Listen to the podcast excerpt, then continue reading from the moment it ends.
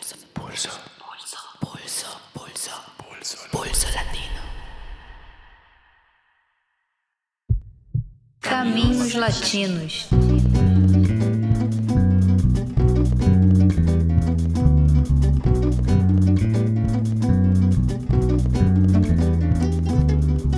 Começa agora o 13º e último episódio da série Caminhos Latinos. Depois de muito percorrer a América Latina e aprender com nossos vizinhos e irmãos, é hora de voltar para casa, ao Brasil. E como costuma acontecer depois de viagens significativas, depois de conhecer e escutar tantas novas reflexões e histórias, ao retornar para casa, a gente olha para as coisas comuns de um jeito diferente. Nossa visão sobre o Brasil já não será mais a mesma. Nunca mais vamos olhar para o nosso país como uma ilha. O Brasil que voltamos a encontrar é agora um país profundamente latino-americano, em suas mazelas e belezas. Eu sou Joana Salem e te convido para voltar para o Brasil com a gente.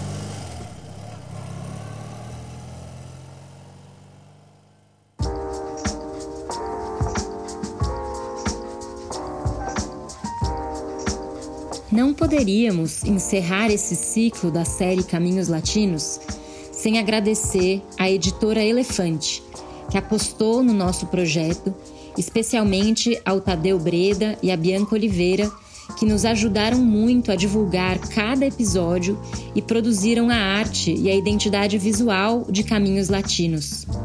Um sincero muito obrigada para a turma toda do programa Realidade Latino-Americana da Unifesp especialmente o professor Fábio Luiz, que se comprometeu firmemente com nossos 13 episódios, contando 13 histórias entrelaçadas nos variados caminhos latinos.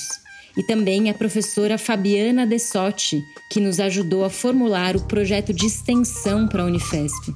Também agradecemos ao nosso novo editor de som, Felipe Amarrata, que trabalhou com afinco e foi indispensável para a viabilidade da série.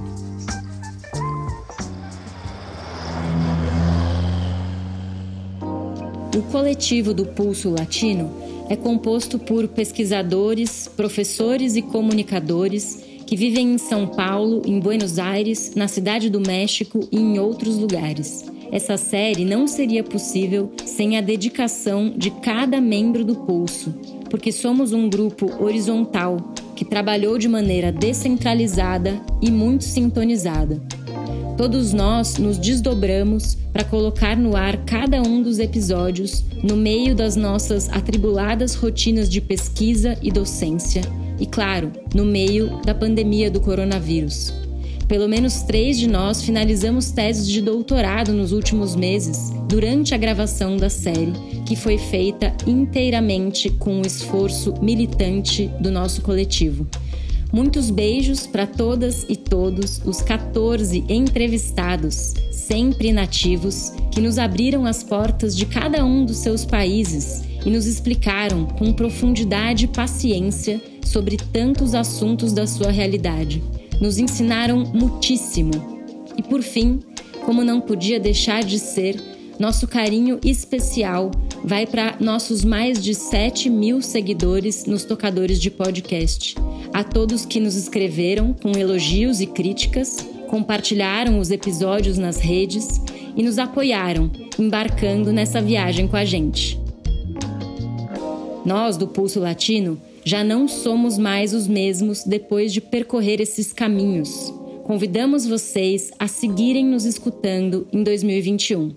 Continuem nos ajudando a latino-americanizar o Brasil. Saludos latinos para todos. Se você acha o nosso trabalho importante e quer nos ajudar a seguir batalhando para latino-americanizar o olhar sobre o Brasil, você pode colaborar financeiramente com o podcast Pulso Latino pelo Apoia-se. O link estará na descrição do episódio e nas redes sociais do Pulso. Contribuindo com R$ reais ou mais, você nos ajuda a consolidar o nosso projeto. Precisamos manter o belíssimo trabalho de edição de Felipe Amarrata, melhorar nossos equipamentos e pagar a hospedagem do nosso site. Tudo isso para alçar voos ainda maiores em 2021. A contribuição de vocês é o que precisamos para chegar em ainda mais gente. Quem não puder colaborar financeiramente, nos ajude na difusão. O Pulso Latino conta com o teu apoio no Apoia-se.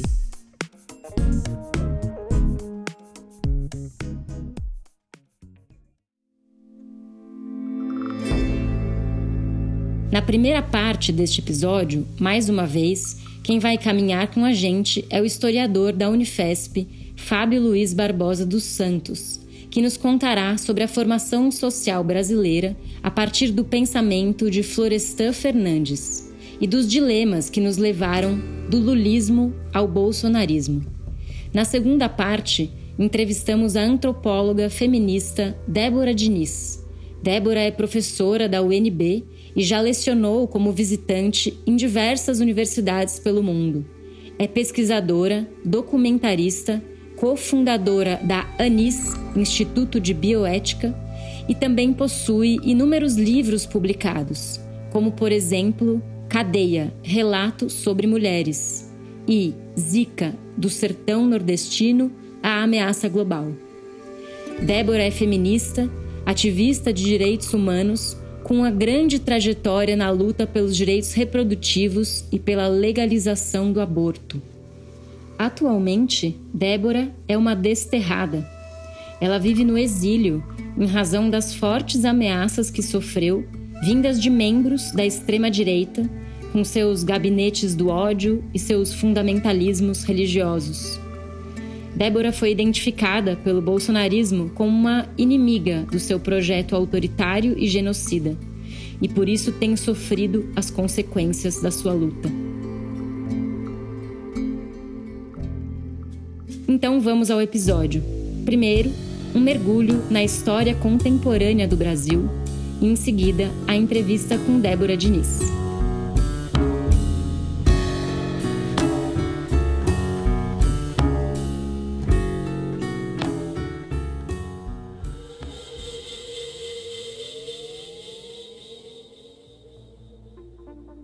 A última parada dessa viagem nos leva a revisitar o Brasil, um país cuja história vocês certamente conhecem, por isso essa introdução vai ser diferente. Se eu falasse para estrangeiros, destacaria duas particularidades que marcam o Brasil no contexto latino-americano: o legado da escravidão e o peso do país, que responde por cerca de metade do PIB da região e metade do território da América do Sul. Esses dois elementos, por sua vez, contribuem para um padrão de dominação de classe particularmente rígido.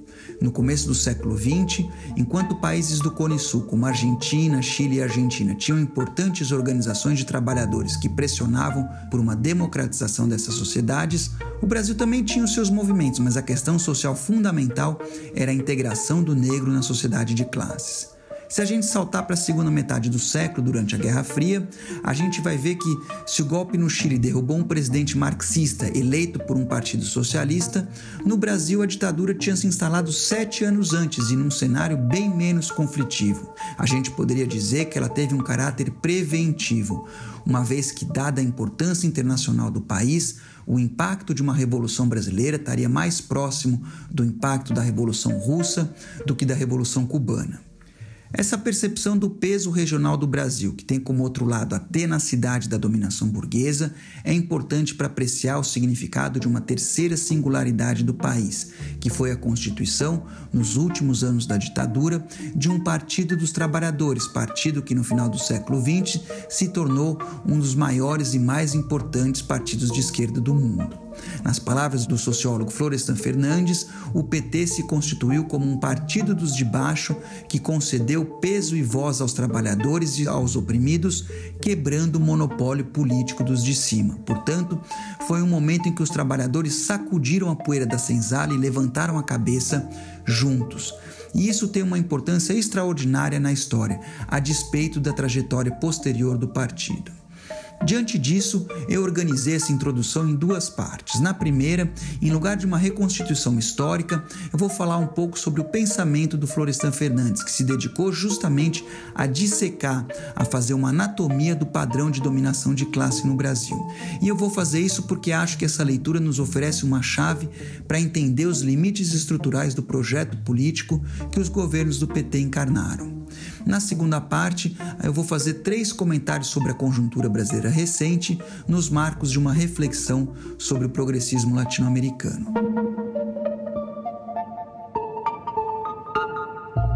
Então vamos lá. Florestan Fernandes desenvolveu a sua análise sobre o padrão de luta de classes no Brasil no contexto da ditadura iniciada em 1964, uma ditadura que o condenou ao exílio. A pergunta que ele fez é: por que no capitalismo dependente é tão difícil conciliar desenvolvimento e democracia? porque o capitalismo brasileiro, além de dependente, é desigual e repressivo. Ou seja, ele vai olhar o modo como a dependência econômica impacta a relação entre as classes sociais e como isso, evidentemente, afeta a política. Então, partindo dessas questões, o Florestan desenvolve uma sofisticada leitura do modo como a dinâmica de classe condiciona o processo de acumulação na periferia, ou seja, a via pela qual se dá o desenvolvimento econômico. E ele vai explicar por que os vínculos entre sociedade e economia são diferentes no Brasil em relação aos países do capitalismo central. E qual é essa diferença? O núcleo da diferença é que o capitalismo dependente evolui segundo o que ele chama de uma racionalidade adaptativa, em que se absorve o que é necessário para ser capitalista, mas sem os aspectos integradores associados ao capitalismo central, como a elevação do padrão do consumo e a universalização da cidadania. Para ilustrar esse ponto, pensem vocês que os eletrodomésticos foram inovações para melhor organizar lares em que a mulher também trabalha, ou seja, eles nasceram para economizar trabalho doméstico em sociedades onde o trabalho é relativamente caro e, portanto, empregados domésticos são caros e raros, como vocês podem observar até mesmo nos filmes de Hollywood. Já no capitalismo dependente, a racionalidade adaptativa significa que o eletrodoméstico chega nessas sociedades, mas aqui eles são operados por empregadas, que muitas vezes nas suas próprias casas não têm uma máquina de lavar prato ou um aspirador de pó e ainda esfregam roupa no tanque. Em resumo, no capitalismo periférico, desenvolvimento econômico e integração social não andam de mãos dadas, mas ao contrário, a modernização se articula com atraso. Assim, a gente pode dizer que a particularidade do capitalismo periférico é que ele leva ao extremo a dissociação, o divórcio entre capitalismo e democracia. Para o Florestan, essa articulação entre moderno e atraso não é acidental, mas ao contrário, ela propicia mecanismos de transferência de renda que compensam a instabilidade e a imprevisibilidade do cálculo capitalista num contexto de dependência. Mas por que o capitalismo dependente é instável e imprevisível? Justamente porque, sendo dependente, ele não comanda o ritmo e o tempo da inovação social. A inovação vem de fora. Então, por exemplo, a semente transgênica entrou no Brasil no início do século XXI não para responder a alguma necessidade social, mas porque o país foi a reboque das transnacionais do agronegócio. Ou, se preferirem um exemplo anterior, por que o Brasil não tem trem como outros países grandes, como a Índia ou a China? Porque a integração nacional no pós-guerra foi desenhada à sombra da indústria automotiva estadunidense. Então, nessa realidade, a impotência da burguesia dependente para concorrer no terreno econômico com as burguesias dos países centrais ela precisa ser compensada com um domínio monolítico da política para garantir a superexploração do trabalho e a devastação dos recursos naturais. Dizendo em outros termos, como o capital dependente é impotente para fora, e ele é impotente porque ele não comanda inovação tecnológica e, portanto, não tem condições de concorrer no plano internacional, ele compensa essa impotência econômica para fora com uma onipotência política para dentro. Como a perpetuação do privilégio exige das classes dominantes o comando exclusivo da política, elas se articulam segundo um objetivo negativo, que é manter a política como um circuito fechado e o povo em um mundo de mínimos políticos. É por isso que a democracia, entre aspas, é menos democrática na América Latina, e isso num duplo sentido. De um lado, ela é impermeável às pressões populares, ou seja, as classes dominantes não toleram o conflito como um meio legítimo de contestação social. Então, por exemplo, ele é criminalizado. Do outro lado, o Florestan compara a democracia brasileira a um biombo, aquela parede de papel japonesa que pode ser dobrada e encostada num canto segundo a conveniência do momento.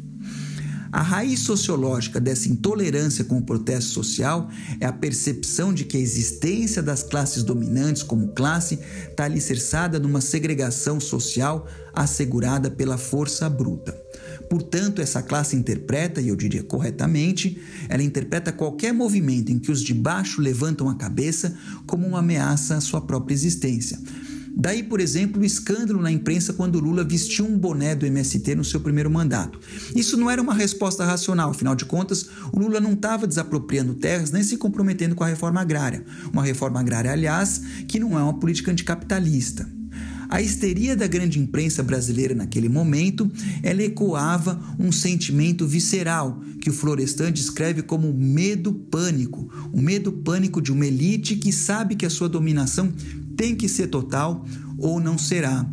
Portanto, a democracia, não a democracia no sentido eleitoral, mas no sentido de uma igualdade na sociedade e na economia, ela é o veneno, ela é a criptonita que esvazia o poder e tira, drena a razão de ser da burguesia brasileira. Daí a sua intolerância a mudanças mínimas, já que se trata de um todo imbricado, em que não se pode mexer nas partes sem ameaçar o conjunto.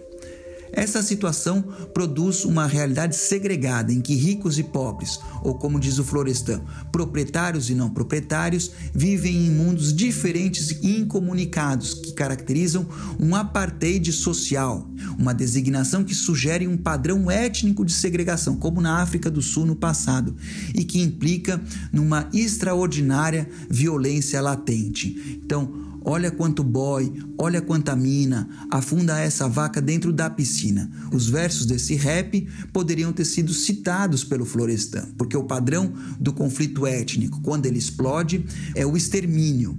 E é essa a natureza do padrão de luta de classes na sociedade brasileira. Para o Florestan, tudo ficou claro com o golpe militar de 1964. Na sua interpretação, a ditadura foi o desenlace de um longo processo de revolução burguesa no Brasil. A revolução entendida como a afirmação das determinações fundamentais da reprodução social capitalista sob o comando do capital industrial. O paradoxo é que, em função das características dessa classe, a revolução burguesa se afirma no Brasil como seu contrário, ou seja, como uma contra-revolução permanente. Com a ditadura, a burguesia abandona as veleidades nacionalistas que afloraram com a industrialização substitutiva de importações no período entre a Primeira e a Segunda Guerra Mundial.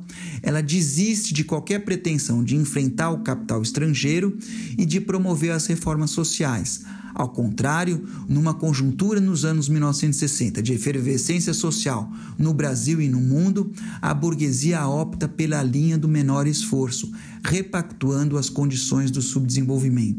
Ela assume de uma vez por todas o seu caráter antinacional, antipopular e antidemocrático.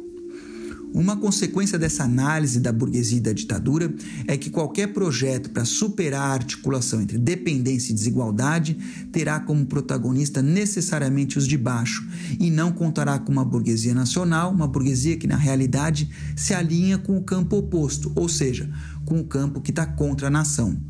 Esse campo herdeiro da lógica imediatista e predatória que deu sentido da formação do Brasil desde a escravidão colonial, como analisou o Caio Prado Júnior, uma racionalidade segundo a qual as riquezas naturais e o fruto do trabalho estão subordinados a uma lógica de negócio alheia aos anseios e necessidades do conjunto da população. Em resumo, para os de cima, isso aqui não é um país, isso aqui é um negócio. Hoje, como nos tempos da escravidão.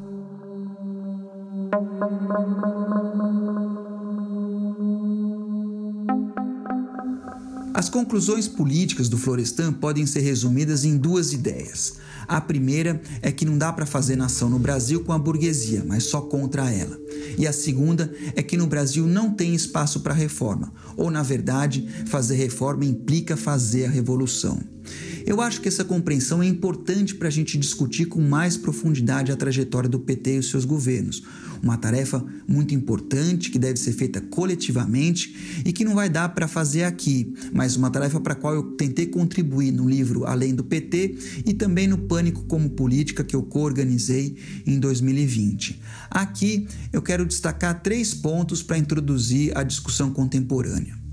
Em primeiro lugar, lembrar que quando o PT foi fundado em 1980, nele convergiram o movimento sindical, movimentos populares, as comunidades eclesiais de base e uma intelectualidade progressista para conformar um instrumento político original que foi criado como um partido de massas e não de vanguarda, com a intenção de superar o que até então eram os principais veículos da política popular do país. De um lado, a demagogia populista associada ao trabalhismo e a Getúlio Vargas, e de outro lado, o comunismo, muitas vezes vítima de dogmatismo e disputas fraticidas que limitavam a sua penetração popular. Ao mesmo tempo, o PT surgiu à sombra dos grupos guerrilheiros que foram dizimados sob a ditadura, enquanto o eurocomunismo se afirmava na Europa. Nesse contexto, embora o socialismo e o antiimperialismo não estivessem ausentes nas formulações do partido, prevaleceram formulações referenciadas à democracia como um valor universal, cristalizadas no que ficou conhecido como um projeto democrático popular. Em outras palavras, o PT despontou como um partido da reforma e não da revolução. Portanto, as presidências petistas entre 2013 e 2016 apostaram na conciliação de classes como método para reformar o capitalismo brasileiro. Partiu-se da premissa, uma premissa muito razoável, por sinal, que diante da desigualdade que caracteriza o país, dava para fazer muita coisa sem enfrentar as estruturas que perpetuam essa desigualdade. O programa Fome Zero sintetizou essa abordagem. Afinal de contas, quem ia ser contra acabar com a fome? E não era preciso acabar com o capitalismo, superar o capitalismo para acabar com a fome. O ponto que eu quero destacar é que o balanço necessário de se fazer transcende em muitos governos do PT. O que se deve repensar é o horizonte estratégico do campo popular, que durante décadas teve como referência fundamental essa ideia de um projeto democrático popular, que ia de conjunto com a ideia da pinça, né, que supunha, de um lado, movimentos populares pressionando por conquistas sociais nas ruas, e de outro, um partido que é ocupando espaços nas instituições e nos governos. Isso geraria uma pressão de sentido democratizador que, em última instância conducente ao próprio socialismo. Então, esse projeto democrático popular, nos marcos da estratégia da pinça, inspirou um amplo leque de valorosos militantes que, de uma forma ou de outra, tiveram como referência o PT. No entanto, passada essa experiência e embasado na análise do Florestan, a gente pode dizer que essa análise sugere constrangimentos estruturais para levar a termo uma estratégia como a petista, a despeito das possíveis boas intenções dos seus líderes. E, portanto, esse horizonte estratégico deve ser revisto e superado. Em segundo lugar, um comentário sobre a deposição da Dilma em 2016. Eu entendo que, distante de uma disputa de projeto, o golpe foi desencadeado pelo enfraquecimento da posição petista no lodaçal da política parlamentar, o que foi uma consequência do esvaziamento da sua funcionalidade política.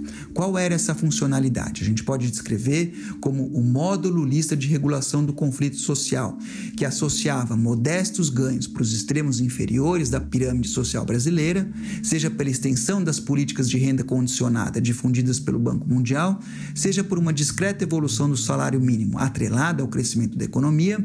Isso estava associado à intocabilidade do país como um negócio para os bancos e para o capital de modo geral. Esse modo de regulação funcionou bem num contexto de crescimento da economia brasileira sob o pano de fundo do boom das commodities, constituindo uma espécie de, vamos dizer, de paz lulista ou de pacificação lulista que durou por cerca de 10 anos, mas que fez água a partir das jornadas de junho de 2013. Né? Jornadas que sinalizaram o fim da paz lulista não somente do ponto de vista dos de baixo, mas também das classes dominantes, pois para elas ficou claro que a capacidade petista de mediar as tensões sociais estava comprometida. Para fazer uma figura de imagem, se o PT ganhou seu lugar na política nos anos 80, colocando o povo nas ruas, E se ele chegou a Brasília tirando o povo das ruas nas décadas seguintes, em junho de 2013 ficou claro que o partido não tinha mais poder nem para colocar, nem para tirar o povo das ruas. Eu entendo que a convergência entre junho de 2013, dos escândalos de corrupção geridos como espetáculo pela mídia corporativa nos anos seguintes, e a crise econômica que desembocou numa recessão a partir de 2015, a conjunção desses fatores produziu um deslizamento para a direita da abordagem das classes dominantes, um deslizamento que pode ser sintetizado em duas ideias: a passagem de um neoliberalismo inclusivo para a expoliação social e da conciliação para a guerra de classes. É esse o pano de fundo dos acontecimentos recentes da política brasileira, entre a deposição da Dilma em 2016, a prisão do Lula e a eleição do Bolsonaro em 2018. Visto numa perspectiva ampliada, numa perspectiva estrutural, eu entendo que essa crise de legitimidade é sintoma de um movimento maior, que ficou claro nas eleições presidenciais de 2018. Nesse pleito, a economia não teve em disputa, porque o vencedor enfrentaria os problemas do neoliberalismo com mais neoliberalismo, seja na versão inclusiva defendida pelo PT, seja na modalidade fundamentalista proposta pelo Bolsonaro. Por baixo dos personagens, o que se disputa no Brasil é a cara do arranjo político, jurídico e cultural que substituirá a nova república definitivamente condenada. Nesse sentido, entendo que houve um elemento acidental na eleição do Bolsonaro, uma vez que os três candidatos que representavam explicitamente o capital, né, o, o Amoedo, o Meirelles e o Alckmin, eles somados não chegaram a 10% dos votos, nessa circunstância a ordem se perfilou atrás do capitão. E isso porque o sentido da história, no Brasil como no mundo, evolui na direção de regimes em que se acentua a colusão entre neoliberalismo e autoritarismo. O Bolsonaro foi uma resposta provisória de uma burguesia que se reorganiza e que tem como ideal um bolsonarismo sem Bolsonaro. Mas, por outro lado, o ex-capitão tem ideias próprias, que apontam para uma dinastia, tendo os militares e as polícias como partido e os evangélicos como a sua base.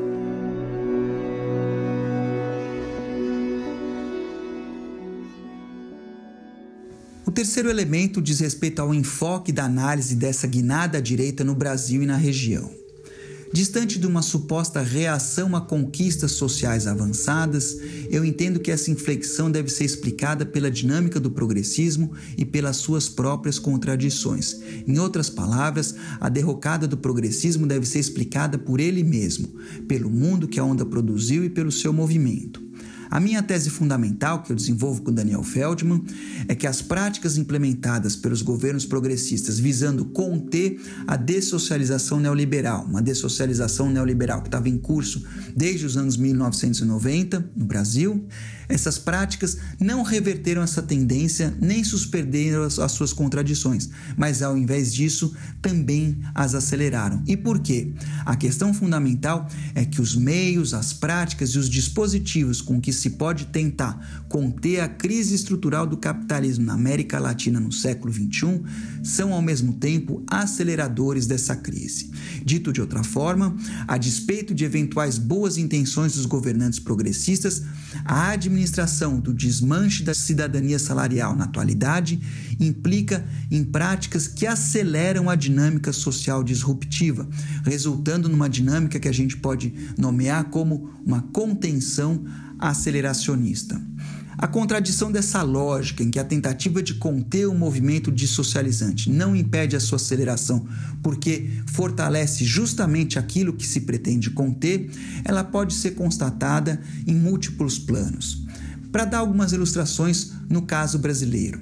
No primeiro mandato do Lula, para acalmar os mercados, o ex-presidente mundial do Bank Boston, Henrique Meirelles, renunciou como deputado tucano para comandar o Banco Central por oito anos sob o Lula e depois ainda foi ministro da Economia sob o Temer. Um outro exemplo, a tentativa do governo Lula de fazer ligação direta com baixo clero no Congresso, que desatou o escândalo do mensalão em 2005, foi respondido com mais espaço para o PMDB no governo, o que levou o partido a indicar o futuro golpista Michel Temer por duas vezes como vice na chapa da Dilma. Ainda um outro exemplo, o apoio de lideranças neopentecostais às administrações petistas resultou em recuos na agenda comportamental e também na nomeação de ministros evangélicos, como Marcelo Crivella, que em 2016 derrotou no Rio um dos únicos candidatos da esquerda a chegar no segundo turno nas eleições para prefeito. Ou então, a gente pode lembrar das construtoras que não hesitaram em mandar para a cadeia em relações reais ou imaginárias aqueles mesmos que anos antes tinham aberto o caminho para que elas, empreiteiras, ganhassem dinheiro como nunca. Isso para não falar nos jovens que encararam o precariado como uma fase transitória de uma ascensão social que passava pelo crédito e pela faculdade privada, mas que, atingidos pela crise e o desemprego, transformaram a esperança em ódio ou de movimentos sociais envolvidas por políticas visando neutralizar sua combatividade em lugar de implementar suas bandeiras históricas, como a reforma agrária ou a reforma urbana, resultando 13 anos depois num campo popular dividido, debilitado e desprestigiado. Em resumo, os bancos, o PMDB, Temer, o neopentecostalismo, as empreiteiras, o empreendedorismo, a passividade foram todos alimentados e cultivados em seu momento pelos governos petistas. Nesse quadro, a figura de imagem mais adequada da relação entre a defenestração do PT e a ascensão do Bolsonaro não é uma guinada de 180 graus, mas uma metástase, na medida em que forças e interesses corrosivos que nunca foram desafiados, mas que pareciam controlados sob o petismo, passaram a se espalhar livremente pelo tecido nacional. Portanto, a trajetória brasileira evidencia uma dinâmica de contenção aceleracionista que caracteriza o progressismo latino-americano, em que, a despeito das intenções dos governantes, o progressismo petista gerou o seu oposto. Isso sugere que, diante da contra-revolução permanente que se impôs como projeto da classe dominante desde o golpe de 64, numa quadra histórica de crise permanente do capital, a única reforma possível é uma gestão da crise, digamos, um modo petista de governar, o que, no entanto, a agrava. Não se trata aqui de uma escolha racional de agentes históricos, não é uma traição do Lula ou do PT, mas é a imposição irracional, cega e impessoal da lógica do capital ao governo das pessoas que tem transformado a reprodução social numa fábrica de medo, ódio e indiferença. Para concluir, eu diria que o progressismo, no Brasil e em outras partes, emergiu como uma tentativa de civilizar o trem da história recorrendo ao bom senso e à conciliação.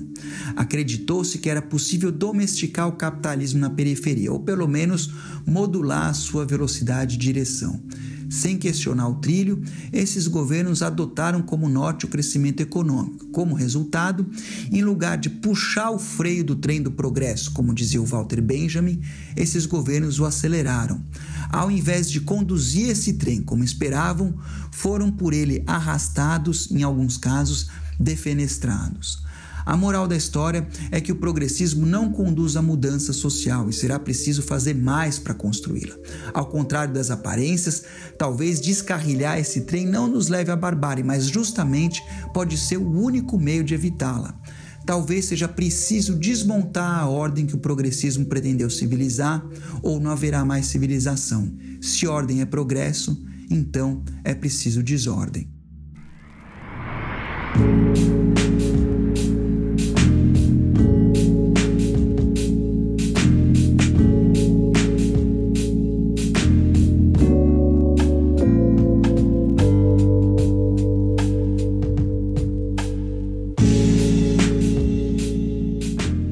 Débora, é um grande prazer e uma honra para nós encerrar a série Caminhos Latinos contigo.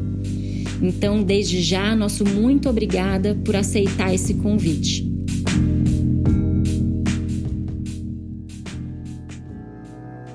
O bolsonarismo é um fenômeno político que pegou muita gente de surpresa e mobilizou redes de subjetividades e credos que pareciam subterrâneas na realidade brasileira. Como você explica esse aspecto oculto ou subterrâneo da força política que elegeu Bolsonaro em 2018 e seguiu ativa e atuante até agora em 2020?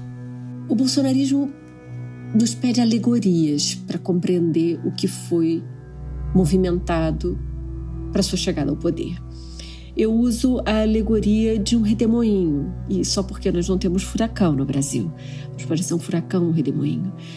Esse é um fenômeno que vai movimentando e vai arrastando forças e elementos muito diversos.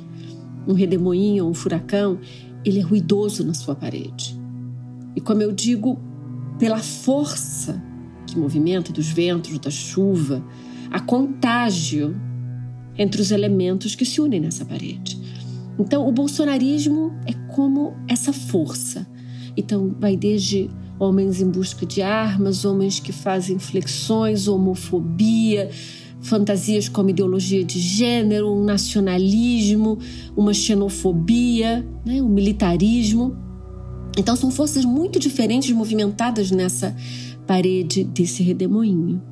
E exatamente porque são muito diferentes, elas se fragmentam a depender das forças que encontram oferecendo resistência. E essa fragmentação ela é muito estratégica para esse redemoinho ir perdendo força. Mas se a alegoria do redemoinho faz sentido, o olho de um redemoinho do furacão ele é silencioso. É onde parece que nada acontece. E a pergunta sobre o que acontece nesse olho que me parece ser a provocação política para nós entendermos isso que é descrito como subterrâneo, o oculto, que parece que sai à superfície. Essa força oculta que sai à superfície desde o início, com voz de Bolsonaro e Damares, aqui eu agregaria como um combo importante, uma dupla importante, são questões relacionadas à sexualidade e à reprodução. Nós temos essas ramificações para masculinidade, para força, para o militarismo, né, para uma xenofobia, mas há um núcleo silencioso que se manteve desde o início e recentemente nós vimos sair à superfície, fazer barulho na parede do redemoinho, que foi com a questão da menininha de 10 anos no Espírito Santo que sofreu um brutal estupro e que quando a cena vem ao espaço público da discussão, a questão do aborto, ela ganha proeminência e passa a ser o escândalo de movimentar a parede desse redemoinho. Então, a pergunta que nos cabe aqui é por que uma questão como aborto, como violência sexual, como sexualidades diversas, é o que movimentaria esse olho silencioso desse redemoinho. Porque ao falar de sexualidade, falar de reprodução, né, falar de aborto, falar de vida sexual e reprodutiva das mulheres, de sexualidades diversas, nós estamos falando de como a vida social se reproduz. Nós estamos falando do futuro, nós estamos falando de composições de família, nós estamos falando de quem se apresenta à cena pública e como se apresenta. Controlar a reprodução, a sexualidade, o prazer é controlar a reprodução social da vida. Então, isso não é uma questão de moral, de religião, conservadores, como continuamente falamos. É também deles, mas ela é uma questão que agrega, como um núcleo silencioso, que nós estamos falando de quem pode estar na cena pública, quem pode estar na cena pública no futuro, quem pode estar na sociedade que nós imaginamos que possa ser diversa. Depois das eleições municipais desse ano, veio uma impressão geral de que o bolsonarismo foi derrotado nesse pleito, ou pelo menos parcialmente derrotado, uma vez que todos os candidatos para os quais ele apontou foram derrotados. Por outro lado, os partidos do chamado Centrão, que hoje são a base do governo, venceram. Você considera que o bolsonarismo foi parcialmente derrotado nessas eleições municipais? Ou você pensa que as forças convencionais da direita, do centrão, que venceram, também são uma forma de ser do próprio bolsonarismo? Veja, há alguns analistas políticos que dizem que, na verdade, a vitória do bolsonarismo era porque nós constru... foi construído com, com esse redemoinho, com essa composição muito diversa de forças reacionárias e de ultra extrema direita, uma extrema direita no Brasil. E do outro lado do peso, na cena política partidária formal, nós não tivemos extrema esquerda. Nós tivemos uma esquerda. Então, ele emerge sem o seu contrapeso.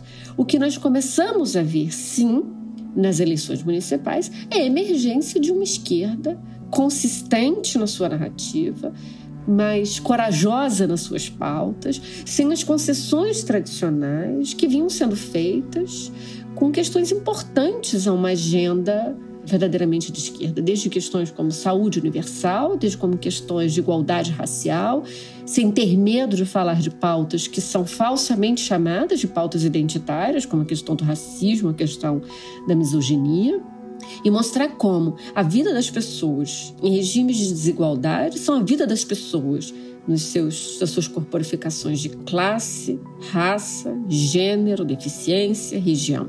E uma esquerda com uma agenda corajosa, valente sobre essa agenda surgiu nas eleições municipais. Então, aqui me parece que o que nós estamos começando a emergir é o que não tivemos em 2018, quando esse redemoinho de ódio, de composições de contágio muito diversas surgiu, que foi uma contraforça consistente nas suas alianças, sem medo de que haveria pautas difíceis para uma composição com isso que é chamado do Centrão. Então, o Centrão continua a ser uma força poderosa na política brasileira, porque é onde se faz as concessões, e as concessões são particularmente com aquilo que falsamente é chamada pautas identitárias. Eu repito que aí um central é onde está um risco de aproximação ao bolsonarismo, muito embora eu não descrevesse como bolsonarismo, porque no olho das suas concessões está também as questões de reprodução social da vida, onde está a sexualidade, onde está a reprodução, onde estão as questões que são consideradas difíceis, mas que tocam diretamente a vida das mulheres, das populações LGBTQI, das populações negras indígenas no Brasil. Então, eu não descreveria o Centrão como uma forma de bolsonarismo, mas como um permanente espaço de negociação com o olho do redemoinho do bolsonarismo.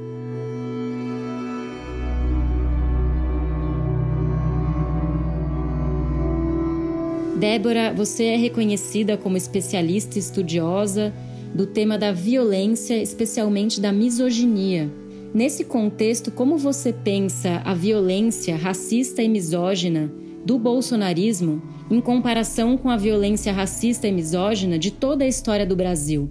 Ou seja, o que essa violência bolsonarista tem de particular e tem em comum com toda a história da violência no nosso país?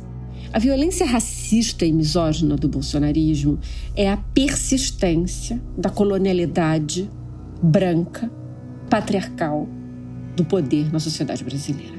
Ela é a voz de uma longa duração que resiste às transformações lentas, porém necessárias da sociedade brasileira, desde a aparição das mulheres negras na cena pública e política, desde a enunciação de que há o racismo na sociedade brasileira, desde um desmantelamento dessa fantasia de uma miscigenação racial pacífica com uma falsa democracia racial. Então, o bolsonarismo é a permanência dessa longa duração de quem resiste ao desmantelo de privilégios injustos e imerecidos, que são especialmente os homens, brancos e embranquecidos nos seus valores, né? quando eu digo embranquecidos nos seus valores, seguindo uma literatura, especialmente do feminismo negro, que nos mostra isso, de que é a adoção de valores, de crenças, de uma supremacia dos valores da branquitude. Né? Então, é sim um racismo estrutural, porque há mesmo nos corpos que não seriam classificados como brancos, há uma incorporação dos valores da branquitude como os valores a serem perseguidos. Então, o bolsonarismo é a longa permanência da colonialidade patriarcal, racista do poder. E o que há de diferente agora é que, neste momento, a possibilidade da composição de forças, de alianças e de interpelações que não estavam postas nessa nossa longa história de permanência da escravização e das suas consequências no país, né? das desigualdades da escravização no país. Então, a composição de vozes, desde espaços que podem ser muito ambíguos para a composição de resistências políticas, como são as redes sociais, mas há uma composição de ecossistemas que nós não tínhamos antes. E eu não tenho nenhuma dúvida em afirmar que a emergência do feminismo negro, que é a pirâmide invertida das desigualdades brasileiras, é a mulher negra enunciando a palavra valente, a palavra da interpelação ao patriarca branco, ele é transformador para o que o bolsonarismo tenta manter como uma longa permanência do racismo e do patriarcado, da misoginia é, na sociedade brasileira. Existe hoje uma tensão nas esquerdas brasileiras entre priorizar uma agenda de lutas chamadas econômicas ou as chamadas lutas identitárias. Como você pensa a articulação entre economia e cultura na nossa sociedade? E nesse sentido, existe um projeto de poder que une Paulo Guedes a Damares Alves? Será que as direitas não estão articulando essas dimensões da economia e da cultura de modo mais eficiente que as esquerdas? Há uma falsa dicotomia criada pela direita e adotada por setores, inclusive progressistas, de que haveriam pautas identitárias e pautas econômicas. Veja, quem é que morre pela polícia no Brasil? É um corpo negro pobre. Aonde está a dicotomia?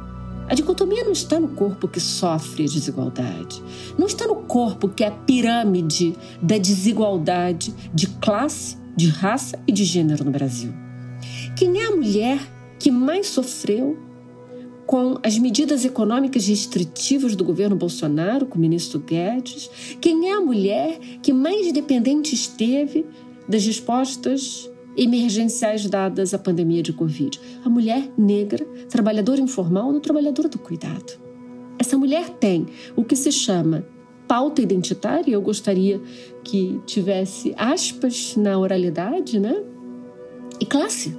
Então nunca houve dicotomia entre raça e classe. Nunca houve dicotomia entre gênero e classe. Quando nós queremos falar da verdadeira desigualdade da sociedade brasileira. E se quisermos ir para uma anterioridade histórica, se assim coubesse, esses dois eixos de dominação estiveram desde a composição da conquista do Brasil. O patriarcado, ele nos acompanha na fundação da Casa Grande, das plantações de café, com o racismo na, na escravização, com a dominação, com o estupro da mulher negra, com a dominação de regimes de gênero, né, do patriarca e raciais. Então, nem na história essa separação se justifica e muito menos no agendamento de quais devam ser as nossas prioridades para uma sociedade mais justa uma sociedade que olhe verdadeiramente as pessoas e não modelos abstratos de um justo que tem venda nos olhos ou que opera por um véu da ignorância. Nós operamos a partir dos corpos concretos diante de nós, a partir das necessidades de vida concretas das pessoas. Olhe do sistema prisional, os corpos negros que estão aí, a quem morre por Covid, que são novamente os corpos mais vulneráveis. Olhe quem cuida daqueles que estão presos, olha daquele quem são quem cuida daqueles que ficaram fora de quando o sistema criminal põe a mão nos corpos negros e nós vamos encontrar homens negros, mulheres negras no trabalho, na política criminal, nas políticas de drogas confundidas com políticas criminais. O mesmo acontece no aborto quando nós vamos ver qual é o impacto da política criminal brasileira sobre o aborto, ela especialmente dentro das mulheres mais frágeis, das mulheres negras, das mulheres mais jovens. Então, essa é uma falsa dicotomia, mas uma dicotomia com poderes quase que mágicos, como se as pessoas precisassem fazer escolhas entre proteger o pobre como se fosse um sujeito abstrato e que ao nomear que é uma mulher negra aqui deve ter prioridade num sistema de vacinação, dentro da universalidade da vacinação para o Covid, como, por exemplo, eu defendo. Nós temos que definir populações prioritárias, que sejam aquelas definidas pelas narrativas médicas de classificação de um corpo frágil a ser protegido pela vacina, mas também classificações dentro dos regimes de desigualdade, aquelas pessoas que precisam retornar ao mundo do trabalho para que a economia se mova e ela passa pela economia do cuidado e ela é majoritariamente ocupada por mulheres negras em todas as esferas que entendermos de cuidado. Você me pergunta se existe um projeto de poder que une Paulo Guedes e Damares. O projeto econômico do governo, cujo rosto é o ministro Paulo Guedes, e o projeto que poderia ser chamado moral, cujo rosto é Damares Alves, ele é o mesmo projeto. Ele é um projeto de fragilizar a proteção social, fragilizar a assistência social, fragilizar as condições de trabalho e emprego e fragilizar aquilo que nós poderíamos descrever como políticas de reconhecimento de a quem a desigualdade impacta. Nomear que essas desigualdades têm corpo, têm raça, têm idade, têm região. Quando falamos a mulher negra, o homem negro, as populações indígenas, a juventude, parece que nós estamos separando política econômica da política moral. Política econômica, desde sempre, é uma política moral sobre como se dá o governo da vida, o governo das populações, e toda política moral é uma política de rebanho, que é também uma política econômica, como se dá a distribuição, como se protegem populações vulneráveis, como se define que proteção social é algo central a qualquer desenvolvimento de um país. Ao fragilizar as políticas sociais, ao fragilizar políticas de proteção da vida, mulheres, pessoas com deficiência, idosos, nós estamos fragilizando as formas de desenvolvimento de uma sociedade mais justa. Então não há o combo Guedes-Damares, eles são o mesmo, atuando em frentes e composições narrativas que têm o mesmo fundamento moral de manutenção de uma estrutura de privilégio patriarcal e colonial, de fragilização de qualquer mecanismo distributivo e que venha romper com as desigualdades dramáticas da sociedade brasileira. Será que as direitas estão articulando dimensões da economia e da cultura de modo mais eficiente que as esquerdas? Há sempre uma dúvida de se as direitas articulam melhor né, cultura e economia do que fazem as esquerdas. Eu diria que, novamente, essa é uma falsa pergunta. É porque cultura e economia é a mesma coisa. Não há essa separação. Nenhum projeto de cultura ele vai ser representativo da nossa diversidade e ele vai ser significativo sobre quem somos nós se ele não toca quem é representado, como é representado e quais são as condições de representação. A arte não está dissociada das condições de expressão da arte. As condições de expressão da arte e da cultura passam pelas condições que são materiais de usar o tempo da vida para a arte, de ter recursos para expressão artística, desde equipamentos do Estado para expressão do teatro, da música. E quando nós desmantelamos a cultura, se desmantela ao mesmo tempo a economia e vice-versa. Então, o que talvez as esquerdas façam com muito mais honestidade é que nomear como esferas da vida que passam por romper as desigualdades e reconhecer a sua diversidade, ao contrário das direitas, que supostamente transformam como uma falsa dicotomia de rompimento do desenvolvimento social, nós nos, novamente nos confundamos. Aqui eu queria dizer que um dos grandes desafios das esquerdas, dos grupos progressistas, é fazer as perguntas certas uma das grandes armadilhas, e onde diria que os conservadores fazem bem, porque eles têm ao menos 500 anos de história no Brasil antes de nós, eles têm o passado, eles têm as estruturas de conhecimento, de poder, a reprodução social do conhecimento nas universidades, a legitimidade de nomear o que é ciência e como fazer ciência. O nosso grande esforço tem que ser por fazer novas perguntas nós perdemos muito tempo respondendo as perguntas que não são as perguntas da transformação, são as perguntas da reprodução dos modelos de hegemonia, como essa, por exemplo, da dicotomia entre cultura e economia.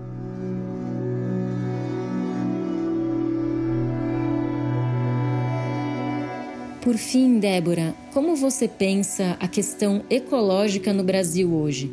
Você acha possível, necessário, alterar a matriz de desenvolvimento brasileira no sentido de uma inflexão ecológica? E como isso se relaciona com as hierarquias de gênero, raça e classe no nosso país? Qualquer discussão sobre direitos ambientais, sobre proteção ambiental, é uma discussão sobre regimes de desigualdade e essencialmente sobre mulheres e populações tradicionais, populações indígenas, populações ribeirinhas e o seu lugar na reprodução social da vida. Não há como se separar, mais uma vez, a questão do meio ambiente, a questão ecológica, a questão do direito ambiental, da representação, dos direitos de gênero, do lugar dessa mulher na reprodução social da vida. Qualquer impacto no meio ambiente, ele é um impacto na forma como as mulheres cuidam das suas famílias, como as mulheres movem as economias locais. Aqui me parece agendas ainda difíceis e inquietantes, inclusive para os campos e para os movimentos feministas, para os movimentos ecológicos, porque parecem que são pautas já tão difíceis por si mesmas e que o seu encontro agregaria um nível exagerado de dificuldade. Eu repito que nós não precisamos ter medo da complexidade, porque nós vivemos vidas complexas. Nenhuma de nós vive uma vida única, isso já é dito, né? Novamente, isso é o que o feminismo nos mostra com o próprio conceito de interseccionalidade, mas eu diria que nós vivemos vidas ainda mais complexas do que nós conseguimos imaginar. E as grandes questões abstratas, como a destruição da Amazônia, destruição do Pantanal, esse é o impacto na vida humana, na vida dos animais não humanos. Mas nós temos que conseguir imaginar que vida humana estamos falando, que vida no planeta estamos falando e qual é o impacto primário dessa destruição.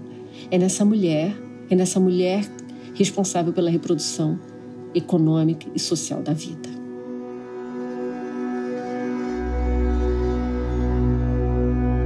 Débora, muito obrigada. Nós aprendemos muito com essa conversa que nos dá energia para seguir pensando, produzindo e lutando coletivamente. A série Caminhos Latinos fica por aqui.